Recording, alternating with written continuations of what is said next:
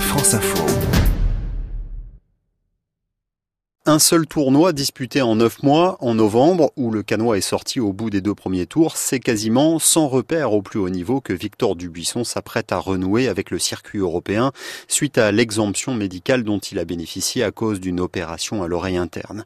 Un problème d'inscription l'empêche de participer au premier rendez-vous estampillé Rolex Series à Abu Dhabi ce week-end.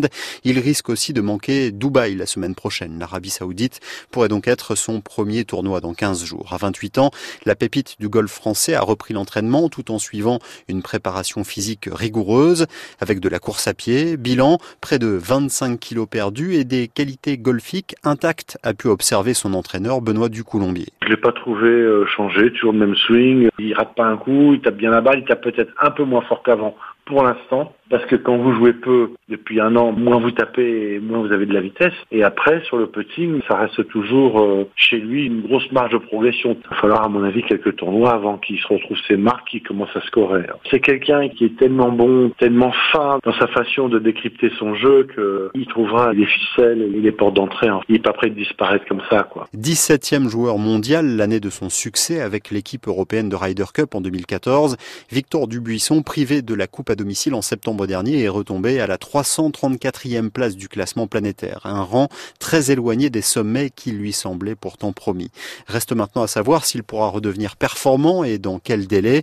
Toujours aussi avare de mots avec les médias, il s'est récemment confié à l'un de nos confrères de Nice Matin, Fabien Pigalle. Pour lui, Victor Dubuisson est plutôt déterminé. Il a entrepris un gros travail sur son physique, motivé parce que il, a le souhait d'être présent euh, de manière plus régulière en haut des leaderboards et sur le plus de tournois possible. Comparé aux années précédentes, il avouait euh, avoir des creux dans sa saison de forme, peut-être d'envie.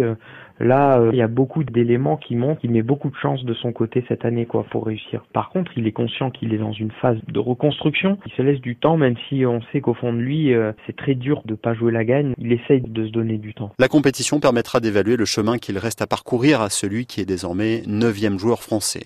En attendant, sur les fairways d'Abu Dhabi, à l'issue des trois premiers tours, Benjamin Hébert était hier soir le premier français, douzième, à neuf coups de l'Irlandais Lowry en tête.